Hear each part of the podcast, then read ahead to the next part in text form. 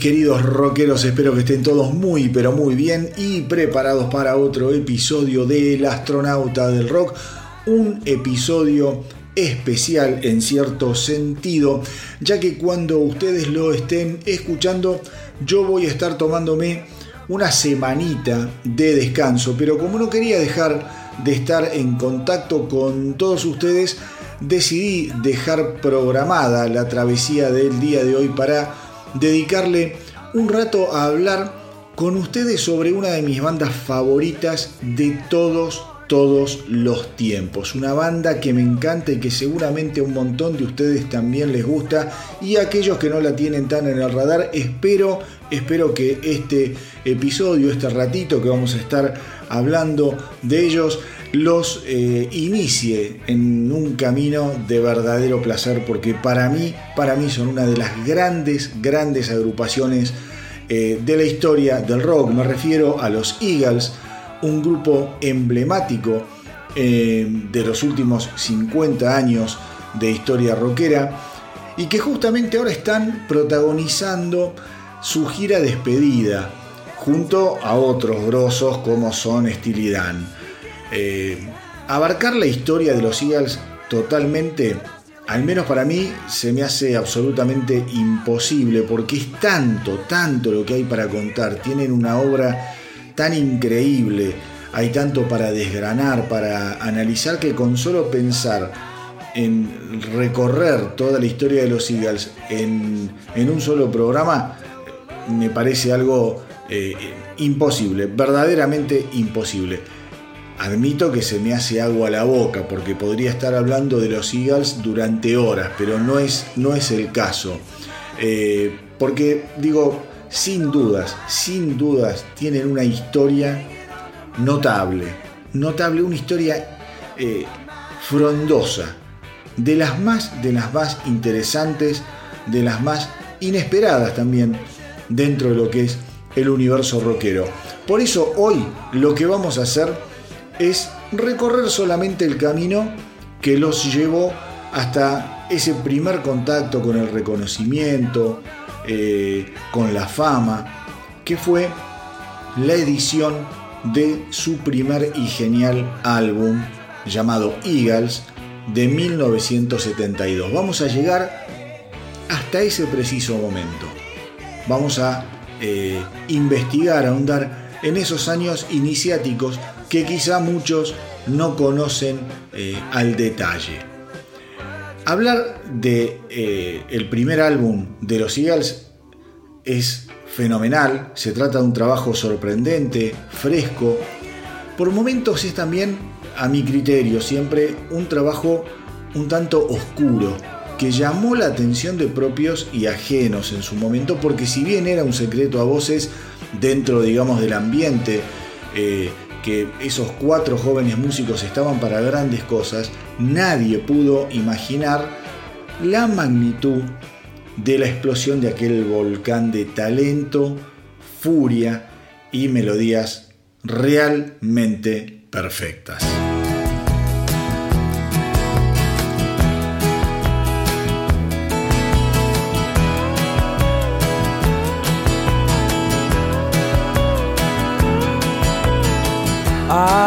Like the way your sparkling earrings lay against your skin so brown. And I wanna sleep with you in the desert tonight with a billion stars all around. Cause I got a peaceful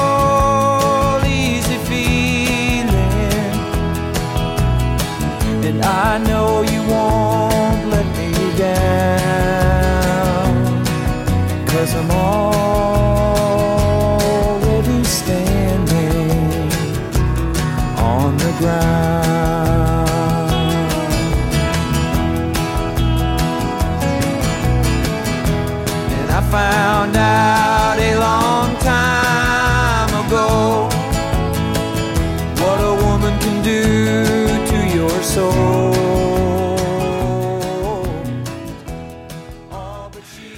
decir que muchos son los que consideran que si bien los Beatles fueron eh, los que compusieron la banda de sonido de los años 60, al mismo tiempo dicen que los Eagles hicieron lo propio una década más tarde, porque fueron capaces de reflejar el cinismo de los años 70, de la década del 70, que fue cuando ellos brillaron realmente como ninguna otra banda. En la historia de los Eagles nos vamos a encontrar eh, con los típicos clichés de, eh, de la época, esos que están sintetizados en la frase sexo, drogas y rock and roll, y les aseguro, les aseguro que de esos tres casilleros los tienen absolutamente tildados, los tienen absolutamente repletos y que los Eagles fueron capaces de eh, inventarse un par de casilleros más.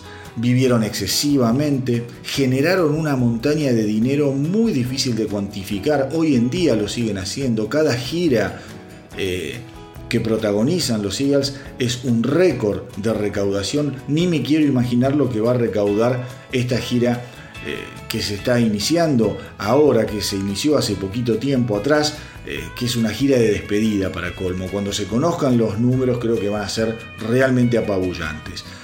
Comandados, comandados los Eagles por los geniales Glenn Frey, ya muerto lamentablemente, y Don Henley, ellos fueron capaces de comprender los cambios que se estaban produciendo en las tripas de América y no les tembló el pulso a la hora de dejarlo reflejado en un puñado de canciones inoxidables. Eh, si vamos a los datos duros, los Eagles son la banda más popular de la historia de Estados Unidos. Eso es un dato. Ninguna otra banda logró vender más de 10 millones de copias de dos álbumes diferentes.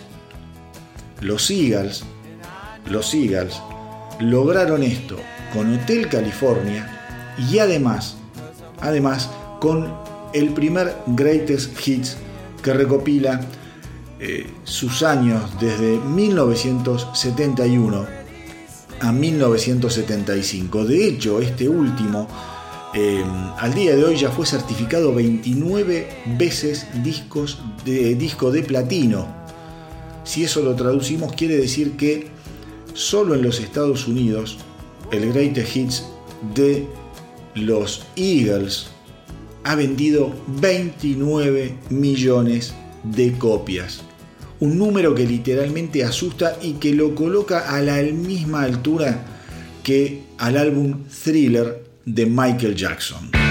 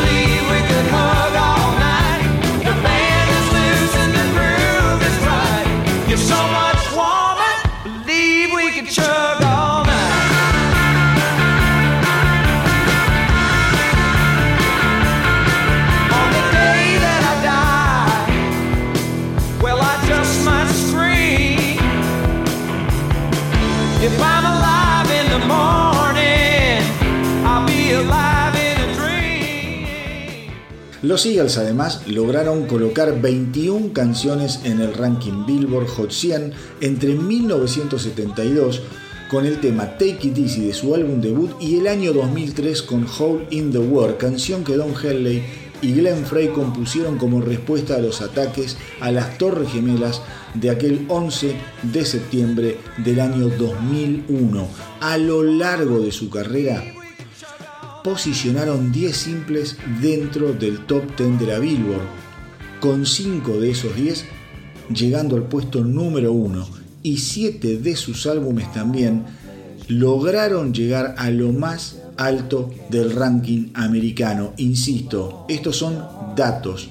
Como si esto fuera poco, desde que decidieron volver al ruedo después de una larga separación en el año 1994, cada vez que han salido de gira han sido los número uno en recaudación.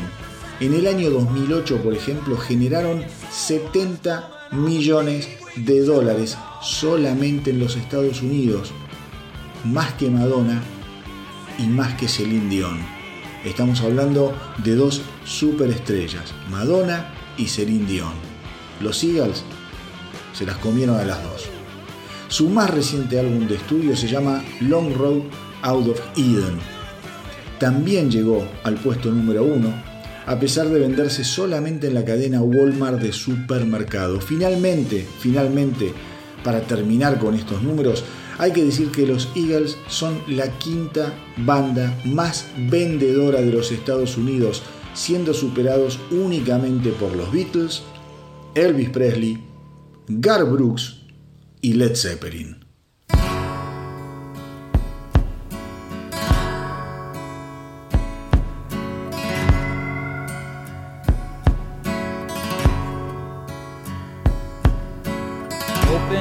Up your eyes, take the devil from your mind. Hard to find. The wind outside is cold, restless feeling in my soul, tempting me to get away, but there's no place a man can go.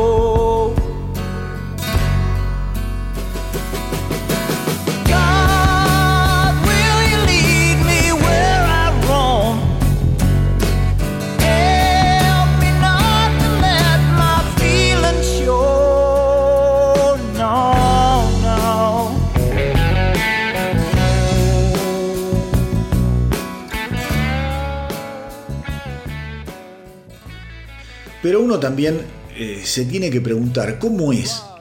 ¿Cómo es que comenzó toda esta locura? Esta historia demoledora de éxito indiscutible y números, números impresionantes. Para eso nos tenemos que ubicar geográficamente en la escena hippie de Los Ángeles de finales de los 60, pero siempre hay que tener en claro que más allá de su imagen inocente, de chicos del oeste americano, tanto Don Henley como Glenn Frey estuvieron encima del costado económico de la banda, presionando y exigiendo obtener lo que ellos consideraban una parte justa de la torta que ellos condimentaban con canciones exquisitas. En ese sentido, fueron implacables. Es importante, es importante este perfil de Don Henley y de Glenn Frey. Lo vamos a ahondar un poquito más adelante también, pero es muy importante esa determinación. Ellos lograron, lograron perfeccionar el sonido del rock californiano convirtiéndolo en una opción muy apetecible para las radios FM y fueron capaces además de torcerle el brazo a las compañías discográficas teniendo el poder absoluto sobre la dirección creativa de la banda y muchas de las decisiones del negocio que los afectaban. Otra vez la palabra negocio, otra vez la idea del éxito cuantificado en metálico. Y esto lo digo pensando también en el negocio que tienen que afrontar hoy las bandas de rock.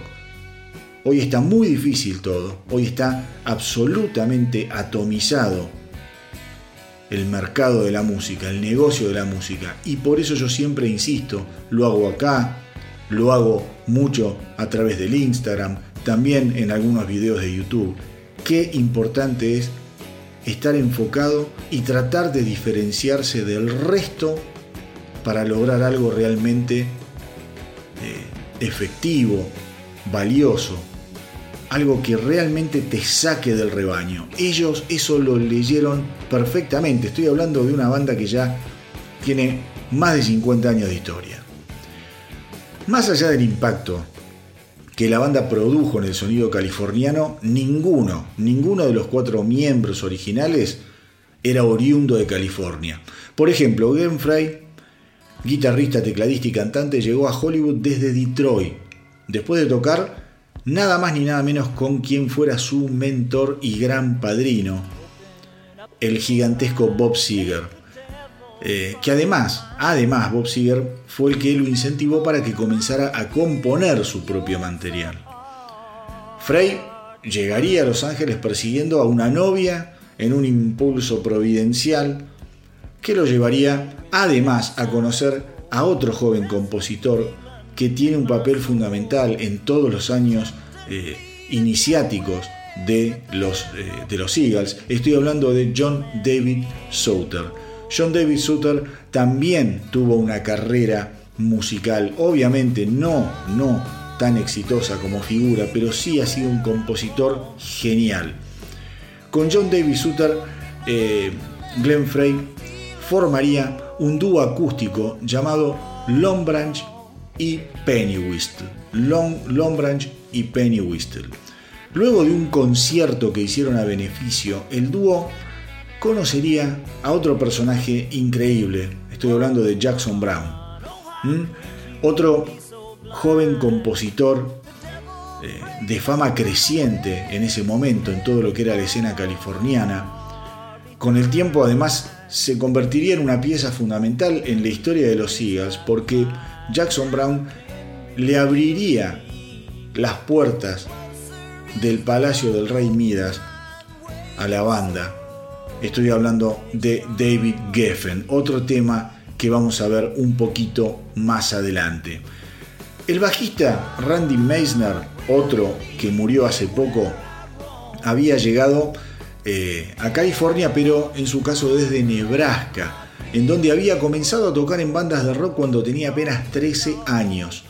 Formó parte, escuchen esto, nada más ni nada menos que de los legendarios Poco, otra banda de country folk rock americana esencial, mis queridos rockeros. Es más, participó del primer disco de Poco eh, y después, bueno, la terminó abandonando una vez que el álbum fue eh, lanzado. Muy frustrado, muy frustrado después de esta experiencia, él vuelve a Nebraska para trabajar eh, en una compañía de, maquinaria agrícola, la compañía es John Deere, muy conocida. Eso le duró algún tiempo, después entendió que lo de él era la música, hizo las valijas nuevamente y tomó la acertada decisión de volver a Los Ángeles. Tenemos también al guitarrista Bernie Lidon, en este caso oriundo de Minneapolis. Él se muda a San Diego en el año 1957 para dedicarse más que nada eh, al bluegrass. Dedicarse seriamente al, bluegrass, que es una, una una vertiente muy, muy tradicionalista de lo que es el country, con mucha, mucha presencia de la mandolina. Él era un gran guitarrista, tocaba muy bien la, mandolina, los instrumentos de cuerda, Bernie Lidon los dominaba, los dominaba increíblemente bien. Él llegaría a grabar los dos primeros álbumes de los voladísimos, escuchen esto, Flying Burrito Brothers, una banda, una banda de culto si las hay.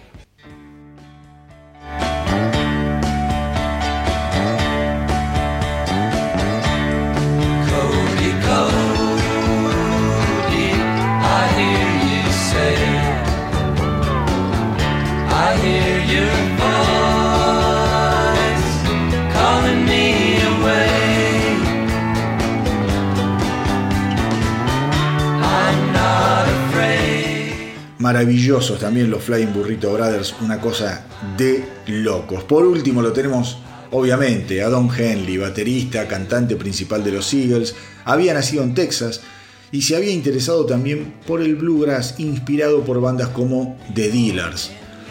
Su amigo y compañero de aventuras musicales en aquel momento era Jerry Surratt, que había conocido a un jovencísimo Kenny Rogers que bien sabía lo difícil que era pretender llegar a algún lugar importante proviniendo de Texas en aquellos años. Justamente fue Kenny Rogers eh, el que tiempo después los instó a instalarse en Los Ángeles para intentar formar, eh, a ver, de alguna forma, parte de la creciente movida rockera. Ellos forman una banda, estoy hablando de Surrat y de Henry, llamada Shiloh. Eh, la verdad que la banda no pasó nada, fracasó. Y Don Henley y Glenn Frey, más allá de sus experiencias, cada uno en el mundo de la música, nacientes en lo que era la escena de Los Ángeles, digamos, estaban desanimados, pero al mismo tiempo tenían grandes ideas. Ellos comienzan, comienzan a intercambiar ideas eh, una noche, una noche en la puerta de un bar emblemático, de un, de un lugar donde eh, aún hoy siguen tocando bandas solistas. Estoy hablando del Trovador Bar. El Trovador es un lugar mágico. Yo tuve la suerte de conocerlo en, uno de los viajes que hice a Los Ángeles. Les aseguro que es fantástico. En esa, en esa escena en donde ellos venían muy golpeados, cada uno por sus experiencias, es que en la puerta del trovador comienzan, comienzan a hablar de lo que podía ser su destino.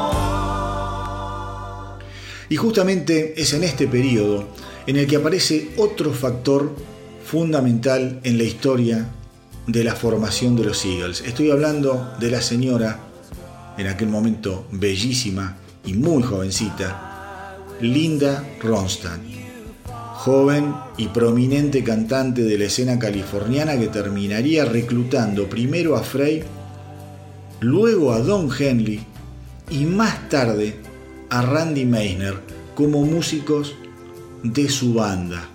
Y para colmo, y para colmo, la noche del 12 de julio de 1971, cuando estaban tocando en Disneylandia, se sube al escenario nada más ni nada menos que Bernie Lydon. Y en ese momento se produce lo que se conoce como el Big Band de los Eagles. En ese momento, la primera vez que ellos tocan juntos, como acompañantes de Linda Ronstadt se produce, se produce esa chispa iniciática que cambiaría el universo de la música, primero californiana y luego mundial, para siempre. Durante la gira como músicos de Linda Ronstadt en la primavera de 1971, escuchen esto porque es genial, Don Henley y Glenn Frey compartieron habitación y en esas noches de desvelo, de ensoñaciones, fue cuando comenzaron realmente a fantasear con asociarse para lograr el reconocimiento y el éxito que habían estado buscando desde que habían abandonado sus hogares para mudarse a California. Eran absolutamente diferentes, personalidades muy distintas, Henley era un tipo serio, muy intenso. Frey, en cambio, se caracterizaba por ser un tipo más afable, llevadero. Sin embargo, los dos compartían una misma visión del mundo que se avecinaba y era, era absolutamente claro que estaban conscientes del cambio de época que ellos eh, veían venir y que querían, querían protagonizar. Por otro lado, los unía una profunda determinación, y esto es lo que yo les decía antes. Ellos estaban eh, convencidos de que tenían que hacer lo necesario como para triunfar. Ninguno, ninguno de los dos estaba dispuesto a perder. El fracaso no estaba en su agenda, no estaba en su vocabulario, ni en el de Henley ni en el de Frey. No comprendían justamente cierta mentalidad rockera emparentada con la negligencia y el conformismo, algo, algo que se mantuvo siempre en el negocio o en el ambiente del rock. Para ellos no tenía ningún tipo de sentido sacrificarse tan solo para llegar a ser una banda de culto, no les interesaba. Al igual que sus admirados, qué sé yo, Beatles, Frey y Henley apuntaban bien pero bien alto y estaban dispuestos a demostrarle al mundo que el rock influenciado por el folk y el country podía ser no solo comercialmente exitoso, sino que además podía tener onda y ser canchero.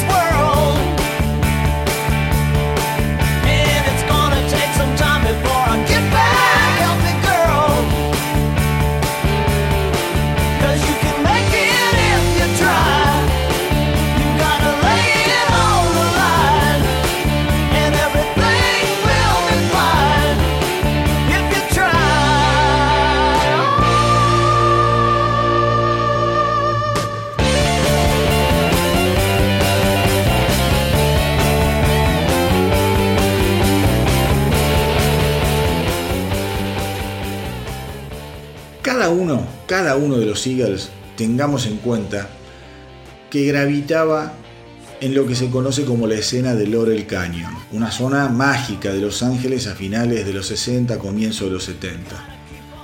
¿Eh? Era una zona que atraía como un imán a todos los jóvenes artistas que querían dejar su huella indeleble en aquella era dorada y súper, súper creativa. A ver, algunos de los hijos más pródigos del vientre de Laurel Canyon fueron, por ejemplo, de Mamas ante Papas, Crosby, Still Nash, bueno, Jackson Brownie, que yo se los, se los mencioné antes, y obviamente Johnny Mitchell. Y un montón más que no vienen al caso.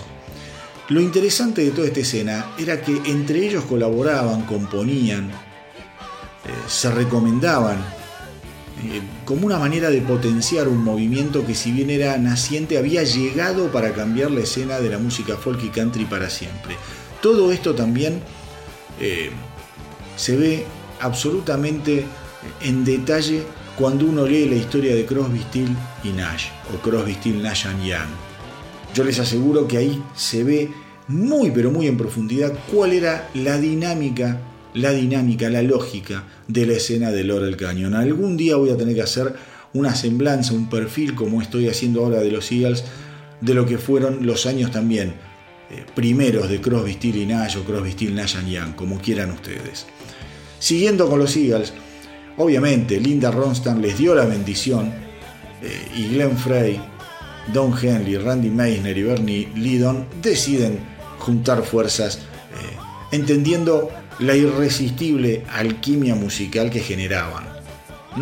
Y fue justamente Jackson Brown como les contaba antes, ¿quién los puso en contacto con el ambicioso David Geffen? ¿eh? sin que probablemente, sin que probablemente en ese momento los Eagles supieran o fuesen conscientes de que sin David Geffen ellos muy probablemente nunca hubieran logrado lo que finalmente alcanzaron.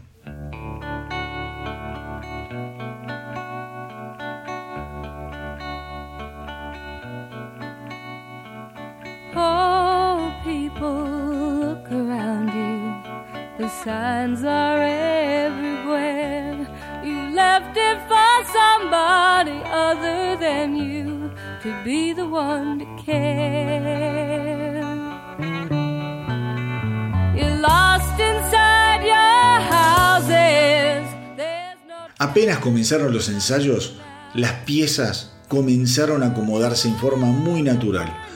Por las tardes, cuando Linda Rostan no estaba en su casa, los cuatro jóvenes Eagles se juntaban en el domicilio de Rostan para ensayar las partes vocales, las armonías. Y una de esas tardes, cuando Rostan regresa a su casa, es que los ve practicar las melodías vocales de una canción maravillosa que formaría parte del primer álbum de los Eagles, Witchy Woman. Y en ese momento, en ese instante, ella supo que tenían todo lo que hacía falta para triunfar y obviamente les deseó suerte.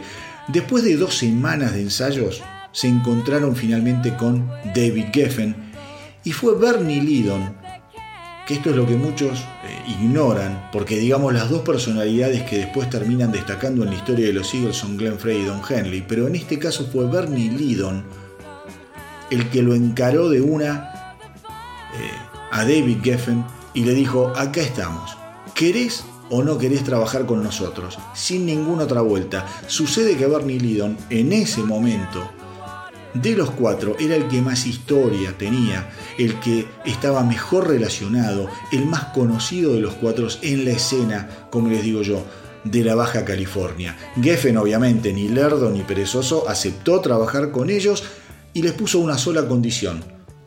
Tenían que permanecer juntos al menos por un año. Dicho esto, los envía a Aspen, Colorado, para que ajustaran definitivamente su sonido, tocando cuatro sets por noche durante cuatro semanas. Cada uno de los Eagles cobraría un cheque semanal de 200 dólares. Una pequeña fortuna. Estamos, piensen que estamos hablando de cuatro músicos muy jovencitos, de cuatro músicos sin contrato eh, cerrado, sin disco editado, trabajando cuando podían, tocando detrás de Linda Rostan. Digo, David Geffen ya estaba apostando en grande. Recordando justamente esa experiencia, Bernie eh, Lydon en el año 2013 estuvo leyendo, dijo lo siguiente, cuando estuvimos finalmente juntos, definimos nuestro plan de negocios rápidamente y era muy simple. Queríamos tener éxito, ser mundialmente famosos, aclamados y multimillonarios. Lo primero que dejó en claro Glenn Frey es que no teníamos que ser amigos, ni compartir vacaciones, ni enviarnos tarjetas de Navidad. Puede sonar frío, mis queridos rockeros, pero sin ninguna duda hay que admitir que con esa estrategia no le fue nada, pero nada mal.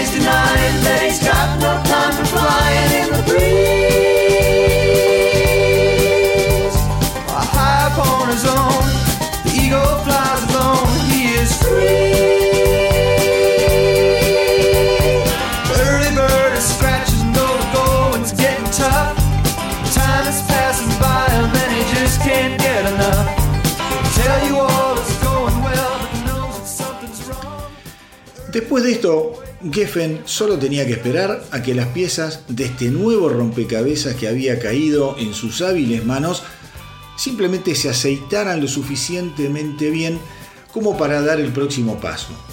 Muchos, muchos son los que aseguran que David Geffen tenía un alma de artista en lo profundo de su corazón que le permitía detectar aquellos actos con verdaderas posibilidades de convertirse en éxito. De hecho, fue David Geffen eh, quien persuade a Glenn Frey para que formara una banda después de detectar que no tenía la pasta necesaria como para ser un artista solista. Después de terminar con esa residencia de precalentamiento eh, en Colorado, en Aspen, Colorado, Geffen los envía a Londres bajo la tutela del productor Glyn Jones para grabar su álbum debut. Aquella relación no terminaría de la mejor forma. Más allá del genial resultado final, que fue el álbum debut, eh, Jones los veía a los Eagles como una banda eh, de folk suave y apoyada fundamentalmente en las armonías vocales, mientras que Glenn Frey y Don Henley pretendían llevar el sonido de la banda hacia un vértice un tanto más agudo, filoso y rockero. Poco a poco, poco a poco comenzaban a emerger las personalidades, el carácter y la visión de los dos músicos que lograrían llevar a los Eagles a la estratosfera del éxito y del reconocimiento planetario.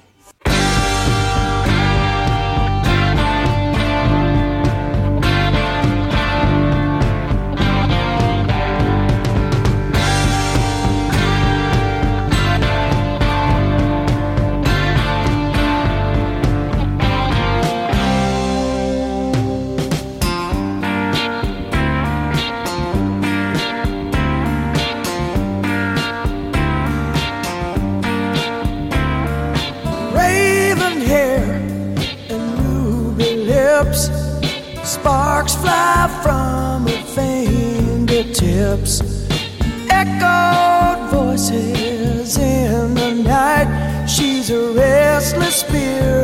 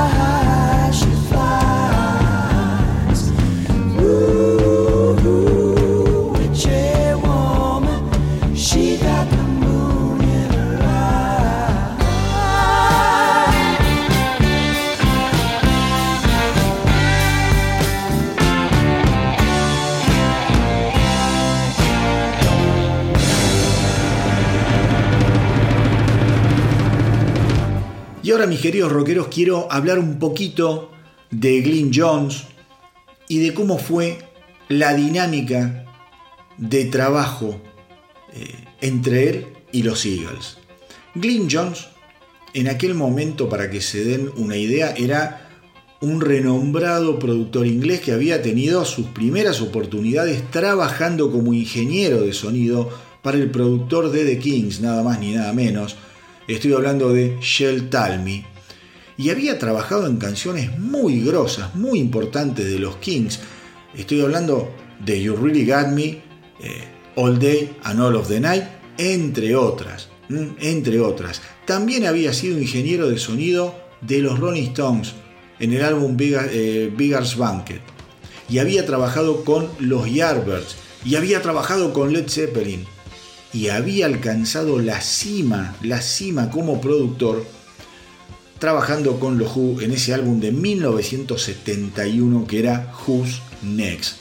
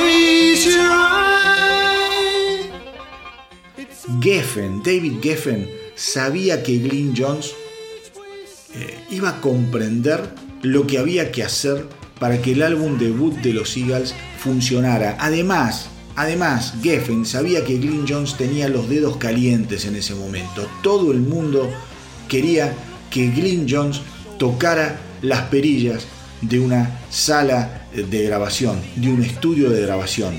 El tipo estaba a punto caramelo, como se dice. Sin embargo, sin embargo, escuchen esto, cuando Glyn Jones, invitado eh, por David Geffen, eh, viaja hasta Aspen, Colorado para escuchar y ver a la banda en vivo, no quedó para nada impresionado. Y él regresa a Inglaterra bastante, bastante decepcionado.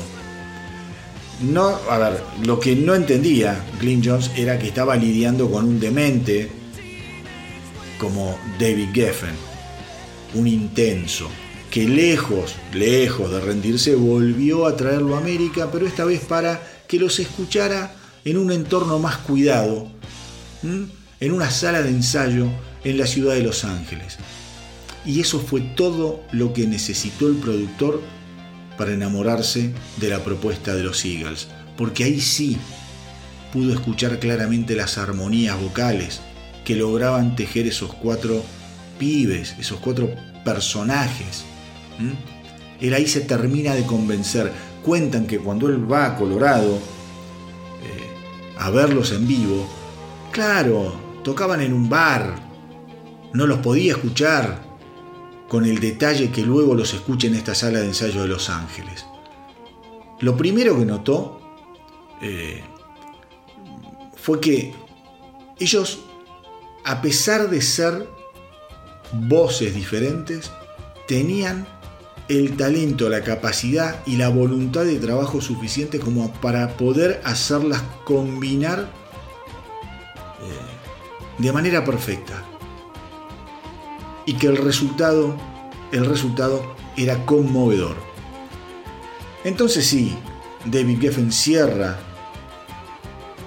eh, con Glyn Jones, la banda se traslada a Londres, cuentan también que lo primero que sufrió la banda fue el impacto climático. Ellos venían de una California soleada, palmeras, y llegan a Londres eh, en otoño, frío, humedad, niebla. Era algo muy, eh, muy diferente para ellos. Eso los, los, eh, los afecta mucho. También, también, otra cosa que notaron los Eagles fue que Glyn Jones, hasta ese momento de sus vidas al menos, era lo más cercano a un déspota, a un dictador que habían conocido. Glyn Jones no soportaba las drogas, no soportaba el alcohol. Y eso los irritó muchísimo, porque ellos estaban acostumbrados a tomarse unas pausas para fumar algo, relajarse, tomarse la vida, eh, digamos, con más calma. Años después, años después, Don Henley recordaría que cada vez que querían drogarse, tenían que hacerlo escondiéndose en el baño del estudio. Eh, lo más frustrante, como yo les decía antes, para Henley y compañía, fue notar que Jones, que estaba acostumbrado a trabajar con rockeros, como yo les, les comenté antes, él había trabajado con The Who, con Led Zeppelin, con los Rolling. Entonces, los Eagles estaban muy frustrados porque Jones, a pesar de su experiencia rockera, los veía y los percibía como una banda de soft rock. Henley dijo, Glynn nos imaginaba como una banda orientada a las baladas. A ver, sin embargo, con el correr de los años, la percepción de Henley se fue modificando, se fueron suavizando las cosas eh, y la percepción respecto de Glyn Jones, al menos en su labor como productor, cambió eh, y los Eagles terminaron siendo bastante más benevolentes. En el año 75, Glenn, eh, Glenn Frey, digo, Don Henley dijo, Glyn nos ayudó a tomar conciencia de los pequeños puntos fuertes que teníamos cada uno de nosotros. Frente a una dificultad, él se acercaba, te miraba fijo y comenzaba a hablarte de hombre a hombre y a brindarte apoyo de una forma muy emocional. Varias veces terminamos esas conversaciones llorando.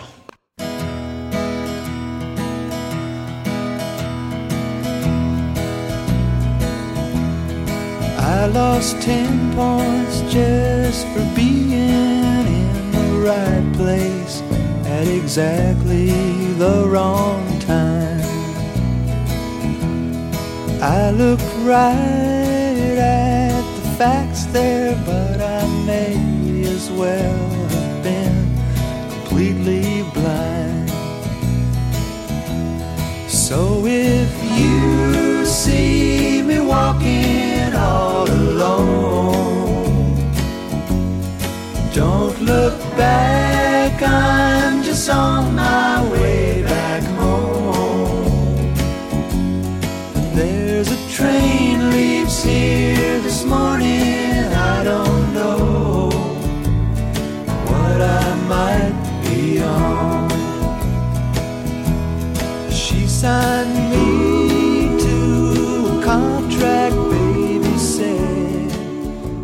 Como sea, mis queridos rockeros, más allá de los diferentes enfoques entre la banda y el productor y del dramatismo, el álbum debut de los Eagles resultó ser asombroso. El objetivo que se habían propuesto Glenn Frey y Don Henley en eso de mezclar lo mejor del sonido de Poco con eh, lo mejor del sonido de los Flying Burrito Brothers para llevarlo a una nueva dinámica sonora, se cumplió a la perfección. El primer álbum de los Eagles, el álbum homónimo, como yo les dije, eh, fue grabado en los Olympic Studios en Londres. El productor, ya sabemos, Glyn Jones, fue lanzado en el año 1972 y fue un éxito inmediato, alcanzando el puesto número 22 en la Billboard y obteniendo en algún momento eh, el galardón de disco de platino. Se lanzaron tres simples. Take It Easy, que llegó al puesto número 12, Witchy Woman, llegó al puesto número 9, y Peaceful Easy Feeling, que llegó al puesto número 22. A partir de ese momento, no tengan ningún tipo de dudas que eh, la banda comenzó, comenzó eh, a transitar y a jugar un papel absolutamente fundamental en lo que fue la popularización del sonido country rock, reconocidísimos por muchísimos de sus colegas, por Grateful Dead, por Crosby, Still Nash Young, una banda, una banda que asombró al mundo entero, a la escena, a la escena rockera de aquel momento. Eh, ¿Qué les puedo decir de este disco? Este disco está lleno de delicadezas. Acá podemos apreciar por primera vez realmente la magia de la música, la magia de las voces de eh, cada uno de los Eagles. Mm, la producción, la producción de este álbum costó en su momento 125 mil dólares. Muchísimo dinero para la época. Muchísimo dinero para la época. Eh, es un álbum que sí, es verdad, tiene un sonido muy acústico. Como les dije recién, Glyn Jones se concentraría mucho en lo que tenía que ver con los arreglos vocales, pero es un disco para prestarle muchísima atención. Bernie Lydon eh, en, la guitarra, en la mandolina, en el banjo, realmente hace maravillas. Randy Meisner, realmente un bajista excepcional y con unas armonizaciones fantásticas. Realmente, realmente es un álbum súper, súper recomendable. Como yo les digo, o como yo les decía al principio de este mini especial, de este perfil, de esta semblanza dedicada a esta primera etapa de los Eagles. Tratar de resumir la historia de una banda de estas características en un solo programa, en un solo episodio, es absolutamente imposible y sería totalmente injusto, totalmente injusto.